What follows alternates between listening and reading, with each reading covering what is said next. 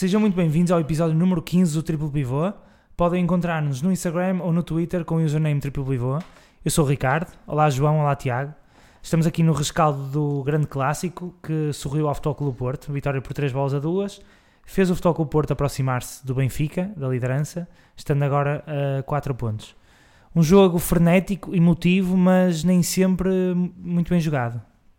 Tiago. Olá a todos, uh, sem dúvida Ricardo, uh, foi o, verdadeiro clássico, portanto nem sempre muito bem jogado, uh, mas foi um, um, uma autêntica guerra, um combate entre duas grandes equipas, sem dúvida neste momento as, as equipas mais fortes do futebol português, ainda que não sejam as equipas que melhor jogam no futebol português, são as equipas mais fortes e, e as que estão mais preparadas obviamente para jogar este tipo de jogos. é uma vitória justa do Porto, o Porto entrou com a atitude certa, com a única atitude possível para defrontar o Benfica, que vinha sem pressão. Uh, tinha aqui uma oportunidade de dar uma machadada no campeonato e, e o Porto entrou muito forte a pressionar o Benfica muito bem, logo nas suas zonas iniciais de construção. um Porto a reagir sempre muito, muito, muito rapidamente a, qualquer bola que entrasse nas costas do meio campo do Porto e, portanto, o Benfica não foi tendo ataque continuado nenhum até ao primeiro gol do Porto. Uh, depois uh, há ali um, um, espaço a seguir ao gol do Porto em que me parece que o Benfica cresce no jogo, uh, preocupa-se mais em, em, jogar e em sair com qualidade. não sei se o Porto se retrai, se fica um bocado mais satisfeito com o resultado. A verdade é que o Benfica um, acaba por empatar o, o jogo num, num, lance em que, o Bruno Lage referiu, foi muito bem aproveitado, quer pelo Chiguin ao primeiro posto, quer depois aquela falha do Marchesin, muito bem aproveitada pelo Vinícius.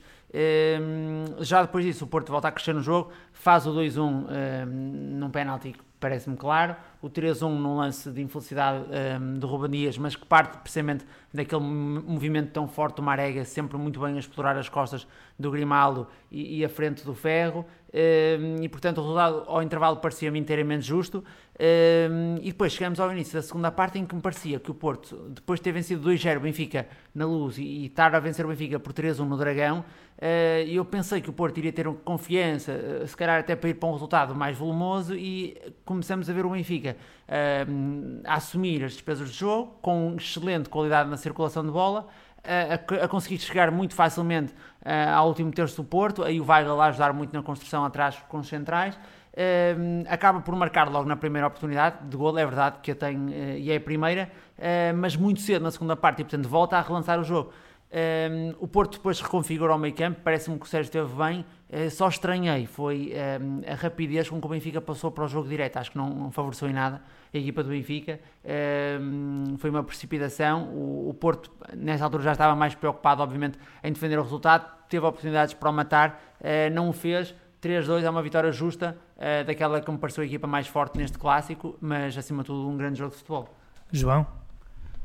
Uh, eu concordo com o Tiago, nós tínhamos falado aqui a semana passada uh, da importância que ia ter a, a, primeira parte e eu acho que o Porto ganhou o jogo na primeira parte. Eu até o te Porto... perguntei, desculpa interromper, até te perguntei como é que achas que o Benfica deveria reagir se o Porto marcasse Exatamente, cedo. exatamente. Não, o Benfica, o Benfica até começa bem, tem ali dois, três, dois, dois, três primeiros minutos o Benfica tem confiança com posse de bola, mas o Porto depois com, agarra no tranquilo. jogo na, o, o Pep tem uma bola de golo que falha escandalosamente e depois na segunda oportunidade faz logo, faz logo o golo, com um, um bom golo. E, uh, e o Benfica a partir daí uh, recupera um bocadinho, ou seja, tem uma má entrada uh, e recupera um bocadinho o jogo. Eu acho é que o Benfica recupera o jogo porque o Porto também baixa as suas linhas e o Benfica começa com, com a qualidade que, que, o Benfica, quando está bem, tem, começa a controlar melhor a bola, a circular melhor a bola e chega ao resultado ao 1 com justiça. Depois o Porto levou um bocadinho o jogo, o Porto sempre muito mais combativo, com muito mais atitude e acima de tudo, uh, e eu acho que foi o mais importante e a chave do jogo, é que o Porto ganhava os duelos praticamente todos, ou seja, as primeiras e as segundas bolas eram todas do Porto. Uh, o Porto conseguiu levar muitas vezes o jogo para esse campo, por mérito do Sérgio Conceição e, de, e, do, e dos jogadores do Porto. Um, e o Benfica não conseguia mentalmente manter o seu nível de jogo e o, com a bola no chão durante muito tempo. Uh, e o Porto, na segunda parte, com, com, de, de uma maneira combativa, muitas vezes nem muito bonita, mas sempre muito eficaz, consegue, consegue um, atacando ali sempre o ferro, que foi menos um na equipa do Benfica, perdeu praticamente todos os lances individuais que teve defensivos com o Marega, um, atacando ali as, as, os pontos fracos do Benfica, o Porto chega uh, com justiça, apesar de ter, ter tido felicidade da maneira como chegou aos golos, por um penalti e um autogol, mas foram golos merecidos porque teve outras oportunidades para chegar a esse, a esse gol. Ao intervalo, eu achei sinceramente que o Benfica não se ia conseguir uh, levantar mais no jogo, da maneira como o Porto acabou a primeira parte, mas o Benfica consegue voltar a equilibrar o jogo. Entra o Benfica entra, entra muito forte na segunda parte, até aos 65 minutos só deu o Benfica, o Benfica faz o 3-2 e, eh, e, houve ali uma altura do jogo em que eu até comentei com quem estava a ver o jogo, com quem estava a ver o jogo que era uma questão de tempo até o Benfica poder empatar o jogo. E empatando o jogo, eu acho que o Benfica poderia ir para cima do Porto. Um, só que uh, o Benfica teve dois handicaps muito grandes. Um, por mérito do Porto, porque o Benfica foi muito amarelado para a segunda parte, ou seja, o meio-campo do Benfica não teve a intensidade necessária, principalmente a defender Uh, e o Porto, e não, e não conseguiu dessa maneira aproveitar, o Porto fez uma pressão muito alta e muito forte ao Benfica na primeira parte, algo que não ia conseguir aguentar durante os 90 minutos, uh, e o Benfica não conseguiu aproveitar uh, essa, essa, essa, essa, essa fase do jogo porque tinha muitos jogadores amarelados, ou seja, não podia ser intenso da maneira que o Porto foi, por causa dos jogadores estarem amarelados. Desculpa, João, deixa-me deixa interromper. Achas que era a altura certa, considerando que havia Weigl, Pizzi e Tarapte amarelados, era a altura certa para mexer? Sim, eu, eu, sinceramente, o, o, o Tarapte era, foi o melhor jogador do Benfica em campo. Uh, o Tarapte, todo, todos, todos os momentos de qualidade que o Benfica teve foi quando o Tarapte tinha a bola nos pés. Portanto, o Lage tentou esticar ao máximo uh, o, o Tarapte em campo. Ele depois arriscou muito o vermelho, o segundo amarelo, e o, o Lage retirou. Mas, por exemplo, acho que o Weigl poderia ter sido mais cedo pela questão do amarelo há também o Chiquinho, que eu percebo, uh, percebo a eu intenção. acho que foi essencial o Chiquinho na segunda okay. parte e o facto não, de ter baixado não, no terreno. Eu acho que o Chiquinho foi essencial, ou seja, foi, eu percebo a intenção de colocar o Chiquinho, mas acho que ele passa um bocado ao lado do jogo. Uh, eu, eu, na segunda parte acho que ele teve, foi muito importante e acho que o Benfica ganhou meio campo ao Porto quando o Chiquinho, o Chiquinho baixou. E depois aconteceu aqui, e, e até que estava que o Tiago comentasse isto, mas uh, foi isso que eu senti, uh, sendo benfiquista também estava mais atento ao jogo do Benfica, uh, a sentir que, senti que na segunda parte uh, houveram muitas paragens uh, por, por bolas em campo, jogadores no chão. Não estou a dizer que houve anti-jogo premeditado, mas houve muitas paragens ao longo do jogo e o Porto recuperou sempre melhor dessas paragens. Ou seja, o Benfica estava por cima do Porto e depois o jogo começou a ser muito quesilento, uh, voltou outra vez a ser combativo, muitas paragens, o jogo parava durante muitos, muitos minutos seguidos um, ehm, e o Benfica nunca recuperava quando o jogo parava, depois nunca recuperava ao nível em que estava.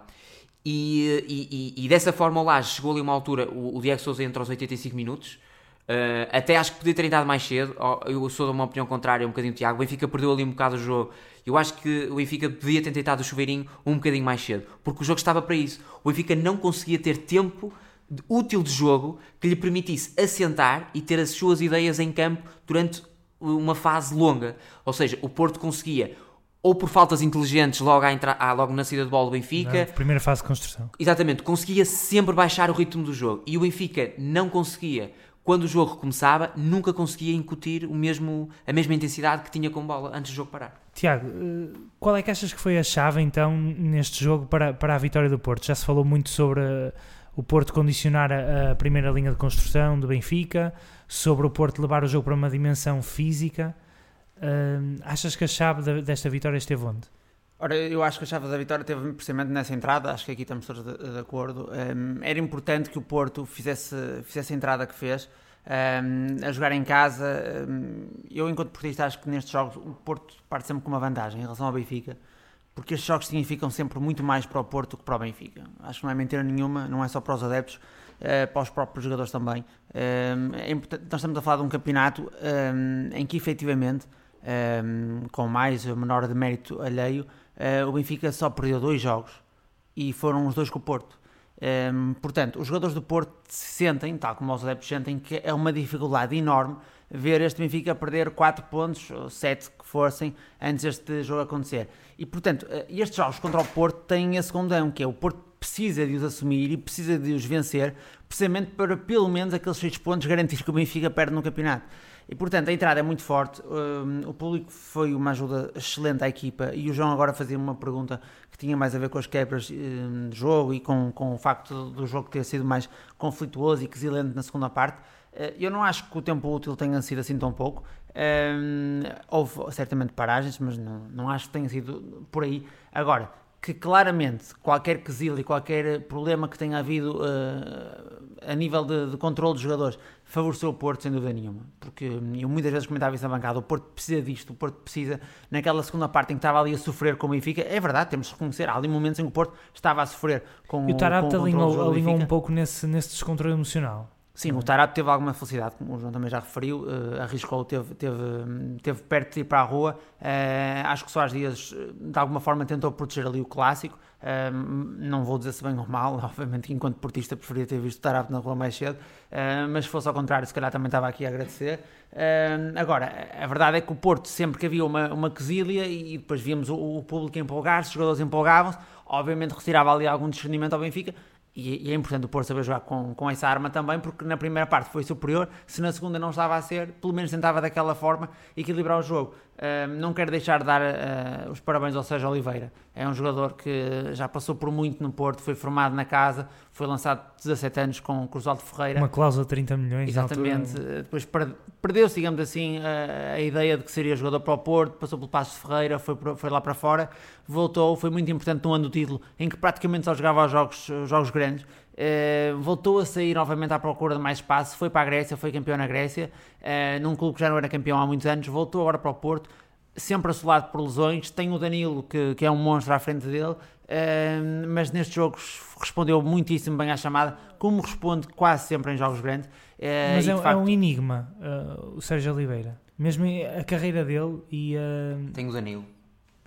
O enigma do Sérgio Oliveira é o Danilo existir no, no plantel do Porto. Eu acho que muitas vezes ele também desaparece eu, eu acho que o Sérgio Oliveira tem um bocado as duas facetas. O Sérgio Oliveira, ano passado, fez um jogo terrível com o Guimarães. Ele estava a tirar uma continuidade e faz ali um jogo terrível. Portanto, é um jogador que, não sendo consistente para a época toda, uh, também uh, acaba por ser um jogador que, sempre que tem a oportunidade de brilhar ao mais alto nível, não a deixa escapar. Isso revela que ele tem ali talento e capacidade, mas depois, se calhar, não tem a cabeça como profissional. Psicologicamente, uh, parece-me que não é. Um... Agora, fez um jogo excelente. está de parabéns por causa disso. Gostei muito também do jogo do Otávio. Uh, foi, um, foi, um, foi, foi um jogaço. Neste momento, o Otávio é um, é um excelente jogador. E claro, do Corona. O Corona é a lateral direito, é o jogador mais criativo do Porto. Isto é impressionante. O Corona está numa fase de forma uh, fenomenal e, portanto, são estes para mim os três, os três destaques deste jogo. João, perguntei ao Tiago qual é que foi para ele a, chave de, do jogo. Pergunto-te a ti, tanto pelo lado do Porto como pelo lado do Benfica, qual é que achas que foi o, ou seja, o desbloquear do aloquete do jogo, neste caso? Não, o desbloquear do Aloquete foi aquilo que eu disse anteriormente, foi a, a intensidade que o Porto colocou no jogo, a, a combatividade uh, e o facto de ter tirado ao Benfica aquilo que o Benfica mais gosta, que é sentir-se confortável com bola e, uh, e de salientar que o Porto fez uma coisa muito bem. o Porto defendeu muito bem neste jogo, apesar sempre... dos bons momentos de posse de bola com o Benfica. Um, o, o, o, Porto defendeu muito bem a profundidade e não deu, o Rafa não teve uma única jogada ao longo do jogo todo para aparecer. O Rafa teve muito desaparecido em campo, o Pizzi também perdeu muitas bolas, uh, mas também muito por mérito do Porto. De qualquer das formas, acho que, acho que, acho que a intensidade que o Porto colocou na primeira parte foi a chave do jogo. Uh, acho que o Porto foi, foi melhor na primeira parte, uh, acho que o Benfica foi melhor na segunda parte. Uh, de qualquer das formas, não alinho na maior parte de. Acredito, acredito que o, o, resultado é justo, ou seja, acho que o Porto ganhou bem o jogo porque foi muito superior ao Benfica na primeira parte, enquanto o Benfica, apesar de, na minha opinião, ter sido superior ao Porto na segunda parte, não foi tão superior como Porto foi. Como o Porto foi. Portanto, acho que o Porto ter ganho a primeira parte com dois gols de diferença é o resultado certo, e na segunda parte o Benfica ter ganho a segunda parte com um gol de diferença, penso que também é o, é o mais justo. Portanto, o, o 3-2 acho que se adequou perfeitamente. Uh, de qualquer das formas, foi um jogo equilibrado. O Benfica, na minha opinião, foi na segunda parte, pelo menos, foi, o Benfica equilibrou muito, foi melhor. Uh, e, e, acho que houve ali uma altura do jogo-chave em que o Benfica podia ter feito o 3-3 e não, e não fez. Um, e, uh, e, claro, depois o, o jogo ficou, ficou na, mais nas mãos do Porto. O Benfica também um bocadinho mais desesperado, entre aspas, uh, a jogar mais direto. Um, e, e, pronto, e basicamente foi isto. Faltam 14 jogos para terminar, portanto 42 pontos. Acho que. Uh... Desculpa, Ricardo, antes de continuar essa pergunta, uma sim, coisa que me esqueci de dizer e que estive a falar no, no, falei nos duelos. Um, 70% Porto... de duelos ganhos para o lado do Porto. Exatamente, exatamente. E, e, e, e, é inacreditável como é que o Benfica tem na segunda parte uh, 3, 4 cantos e não há um único canto do Benfica em que haja um cabeceamento, em que a bola seja bem cruzada. O, o Benfica cruzou quase sempre ao segundo poste, em balão para o Ruban Dias cabecear para o segundo poste ou para um, para um segundo toque de alguém. E não houve um único, inclusive o último lance do jogo uh, foi um canto e o Benfica não conseguiu. Uh, e alguém que o Porto é, por exemplo, muito forte e teve três bolas paradas muito perigosas ao longo do jogo todo, que poderiam ter decidido o jogo até mais cedo. Uh, e o Benfica em quatro cantos não consegue uma única jogada de perigo. Mas o Benfica também tem jogadores muito fortes nas, nas bolas paradas e não soube materializar Mas isso. estrategicamente alguma coisa tem que mudar porque o Benfica foi terrível, terrível. Apesar de ter ganho o jogo, no último jogo contra o Famalicão, ganhou num, num canto. Mas que num clássico as bolas paradas são importantes e o último lance do jogo foi um canto e nem assim a bola, pelo menos a bola ir para, para, para, para a zona do penalti, pelo menos para ver se, se, se existia ali algum toque, mas uh, muito mal cruzado da parte do Pide. Olhando agora então para o que falta do campeonato, faltam 14 jogos. o Futebol Porto ainda recebe o, Sporting, o Benfica também recebe o Sporting, o Benfica recebe agora o Braga, o Porto ainda vai a Guimarães. 4 pontos, separam as duas equipas. Tiago, o campeonato está relançado. eu, queria, eu queria tentar manter-me eh, coerente com aquilo que tinha dito há uns tempos e, portanto, eu acho que não. Eu acho que o campeonato continua uh, terminado. É evidente que para a semana estamos aqui a falar de um ponto não vou poder continuar a ser 40 muito mais tempo, mas eu, precisamente por não acreditar nesse cenário, é que eu digo isto. Um, quatro pontos são muitos pontos face ao calendário que o Porto tem pela frente um, e que o Benfica também tem. É certo que o Porto já não, já não tem mais nenhum jogo com o Benfica, o que neste caso até seria uh, um fator importante, porque primeiro porque as coisas estão a correr bem, e segundo porque era uma hipótese de retirar três pontos ao, ao rival. Uh, mas em termos de, de jogos de dificuldade, não tem esse, é verdade mas tem uma ida a Braga, tem uma ida a Guimarães no próximo fim de semana, tem a ida a Famalicão. Eh, é um, é, um, é um calendário complicado e eu não estou a ver o Benfica a perder mais 4 pontos que o Porto. E já dificilmente vejo o Benfica a perder 4 pontos. Mais 4 do que o Porto, uh, acho muito difícil. Uh, a verdade é que nós não podemos olhar para isto sem ser de uma forma racional. Nós vamos com, com o campeonato na jornada em que está. O Benfica só tem duas derrotas, são as duas derrotas com o Porto. Mais nenhum clube foi incapaz de tirar um ponto sequer ao Benfica. Portanto, esperar que agora, daqui até ao fim, uh, algum clube, uh, haja clubes capazes de tirar mais 4 ao Benfica do que ao Porto, uh, para mim é muito difícil acreditar nesta questão. Oxalá esteja enganado, oxalá para a semana esteja aqui, para a semana ou daqui a duas semanas, estejamos aqui a falar de um ponto de diferença e aí sim eu poderia dizer que o campeonato está relançado. Para a semana? Um, ehm, sim, para a semana é uma boa semana, mas o Porto também pode escorregar em Guimarães. Não é? um, ehm, agora, eu não acredito, acho que o campeonato está encerrado, acho que esta vitória foi muito importante um, ehm, porque é evidente que o que, nos, o que nos interessa é ser campeões, mas uh, deixar de forma clara, vincada esta superioridade em relação ao Benfica, um, eh, é de certa forma uma, uma paz de alma para os adeptos do Porto. Uh, portanto, não conseguindo o objetivo principal que é ser campeão, pelo menos fomos melhores com, com o rival. João, o campeonato está resolvido? Uh, não, não acho que esteja resolvido uh, e, e, e, queria só rebater aqui o, o, o Tiago nessa questão do, do, calendário, porque a ida à Braga é na última jornada, ou seja, quase não conta para as contas, porque são 4 pontos, uh, e, e, e, o Benfica também tem que ir a Famalicão. Portanto, temos aqui o único desequilíbrio que entramos aqui de, com as equipas da frente é que o Porto tem que ir a Guimarães e o Benfica recebe. de qualquer das formas, são 4 pontos. acredito que continua um campeonato muito difícil. Um, e, e, não porque não acredito que o Benfica não vá perder pontos. Eu acho que o Benfica vai perder pontos. O que eu não acredito é que o Porto faça um campeonato, uh, uma segunda volta imaculada. Uh, não é pelo Porto ter ganho ao Benfica. Uh, eu acho que o Porto na, na, primeira volta foi claramente superior ao Benfica. Neste segundo jogo não, não, não se passou nem de perto nem de longe a mesma situação. Mostrou superioridade nos dois jogos ao Benfica, obviamente, mas eu continuo a achar que o Porto é uma equipa com alguns problemas e acho que a grande questão aqui é saber quantos pontos é que o Porto vai perder ou não nesta segunda volta. Ou seja, o Benfica, eu não tenho dúvidas que o Benfica poderá perder pontos na segunda volta, não tenho dúvidas absolutamente nenhumas. Agora, vai muito de, tudo isto vai depender muito daquilo que o Porto for capaz de fazer na segunda volta. E eu eh, acho que o Porto não tem plantel, e agora vai-se meter a Liga Europa aqui no meio, e acho que o Porto não tem um plantel assim tão longo, e eu disse isto no início da época, não acredito que o plantel do Porto tenha qualidade suficiente para aguentar uma segunda volta quase imaculada e, e, e buscar os pontos uh, ao primeiro lugar. Ou seja, não acredito tanto, ou seja, a minha desconfiança vai mais para o lado do Porto do que, do pelo, pelo facto de Benfica perder pontos ou não. Acho que Benfica vai perder, não tenho a certeza se o Porto ganha os pontos todos que tem que ganhar. De qualquer das formas, Um, agora perdi-me, já não me lembro o que é que me tinhas perguntado. Se achavas que o campeonato estava ou não relançado com esta vitória do Porto? Acho, mas acho que, obviamente, que o, o, campeonato está relançado. O Benfica vai jogar agora a Famalicão e depois tem um jogo em Braga complicado. Vamos ver qual vai ser a resposta da equipa na Liga Europa. Obviamente que eu, com 7 pontos, achava que o campeonato estava mais ou menos fechado e que o jogo no Dragão poderia fechar ou não. Uma vitória do Porto abriu, obviamente, de novo o campeonato. Estamos a falar de duas jornadas em que o Benfica tem que escorregar. Uh, acho que uma, se. Uma. Ou uma vantagem no confronto direto, portanto o Benfica. Não, tem que escorregar em duas. Tem que escorregar em duas. Ah, peço, sim, tem razão. Não é? Ou seja, o Benfica tem de escorregar em duas jornadas. Wishful thinking. o, o, o, Benfica terá de escorregar em duas jornadas, portanto, uh, vamos ver, vamos ver. Acho que o Benfica, a resposta do Benfica tem de ser dada agora nas próximas duas, três jornadas, em que tem que conseguir duas, três vitórias, para voltar a que este jogo se esqueça um pouco e que o Porto volte um bocadinho a, a, a ou seja, tirar este elan ao Porto. Ou seja, a resposta tem que ser dada no imediato. Os próximos jogos serão complicados. Recebe o Braga e, e joga em Barcelos frente ao Gil Vicente. Sim, por isso, por isso é que isso é, é uma fase, acho que vai ser uma fase crucial do campeonato.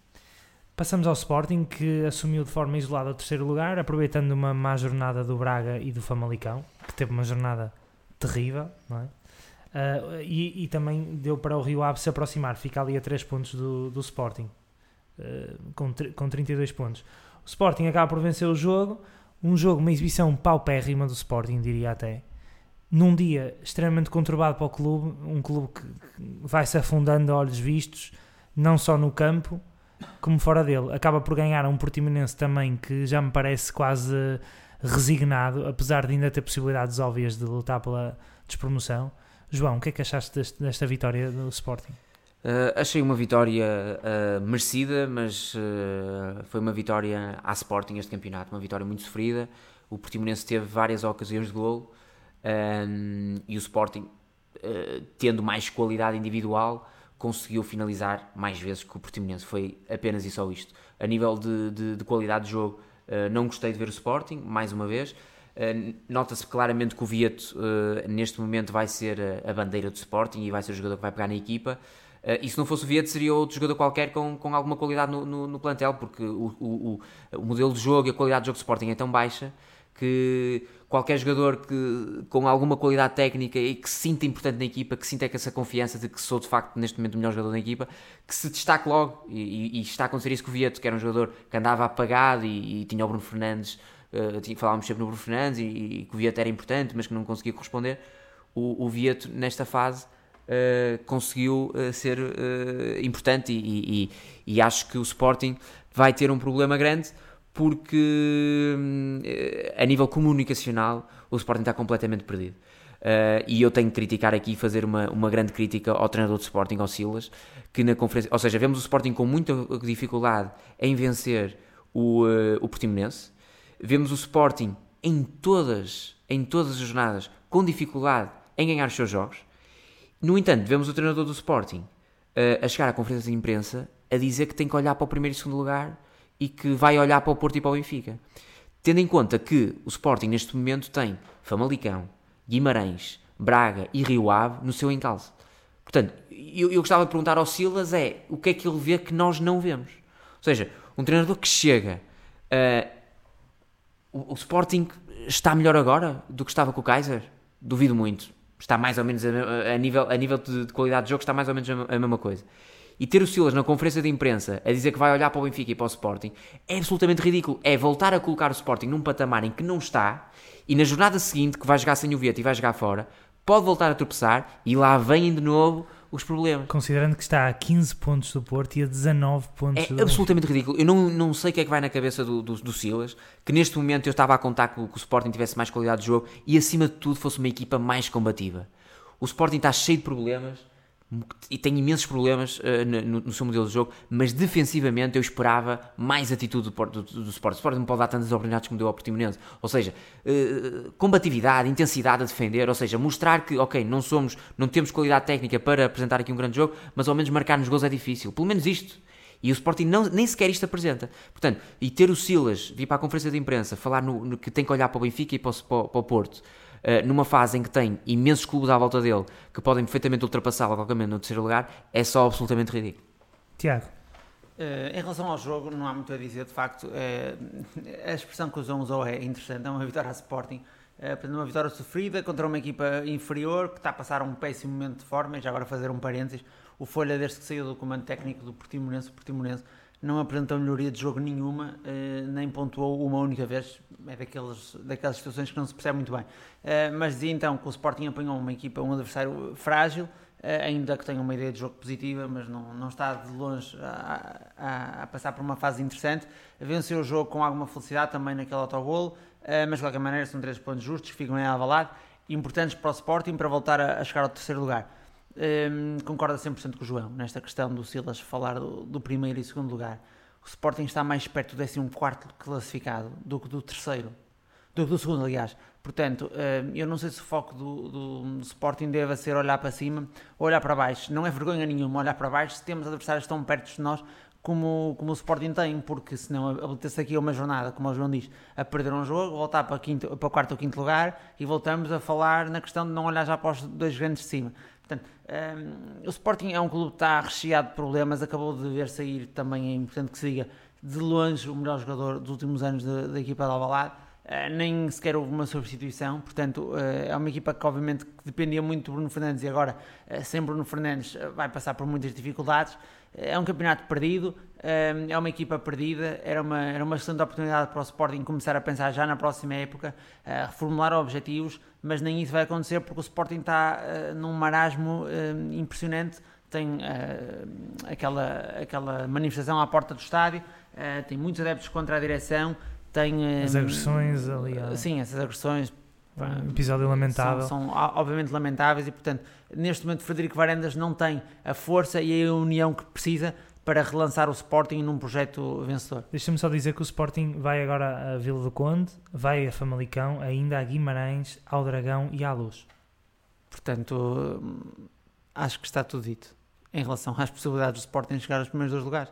Portanto, o Sporting tem é de se preocupar em vencer os jogos com o Famalicão, com o Guimarães e com o, e com o Rio Ave, porque de facto. Uh, e não vai ser nada fácil, direitos. porque são, são, são equipas que estão a jogar bem melhor, têm sistemas de jogo muito mais estabilizados do que o Sporting. O Sporting era uma equipa que dependia a 100% de um jogador que saiu e, portanto, o Sporting não tem neste momento um sistema de jogo estabilizado. Se o Benfica teve a dificuldade que teve com o Famalicão recentemente, uh, imaginem o Sporting a jogar com este Famalicão. Aliás, o Sporting perdeu em Alvalade com o Famalicão. Vai ser muito complicado. O Sporting precisava de, de, de paz e de, de, união, estabilidade. Às vezes mais vale quase que uma má liderança do que uma não liderança. E neste momento o Sporting está, está quase mais preocupado com os processos em tribunais por causa daquela questão de Alcochete do que em planear a próxima época como deve ser. Porque esta, sejamos sinceros, está perdida. Também não há muitas dúvidas que o Sporting vai chegar à Liga Europa, mal era, e portanto, eh, garantindo esse, esse, esse mínimo, seja em que eliminatória for, é uma questão de começar a época uma semana ou duas mais cedo. Os adversários são fáceis nessa fase para o Sporting. O importante era o Sporting planear já a próxima época e, e não parece que vai ser com Silas. Passamos ao pivô da semana. Uh, peço para destacarem um jogador, uma equipa ou algum momento que vos tenha marcado ao longo desta semana. Comece pelo João. Uh, o meu pivô da semana vai ser, vai ser aqui dividido, nunca fiz isto, mas vai, vou dividir muito rapidamente o meu pivô. Vou dar o meu pivô da semana ao Porto, pela, pela, resiliência que demonstrou e pela atitude que demonstrou. Acho que foi, acho que foi entrou com a atitude certa e, eh, e foi buscar, se calhar, uh, uh, trouxe de novo a competitividade do campeonato para cima da mesa e, e, e, vai obrigar o Benfica a correr até ao final. Um, e vou dar o meu pivô da semana também ao, ao Bruno Lage, não pela derrota, mas pela reação ao jogo.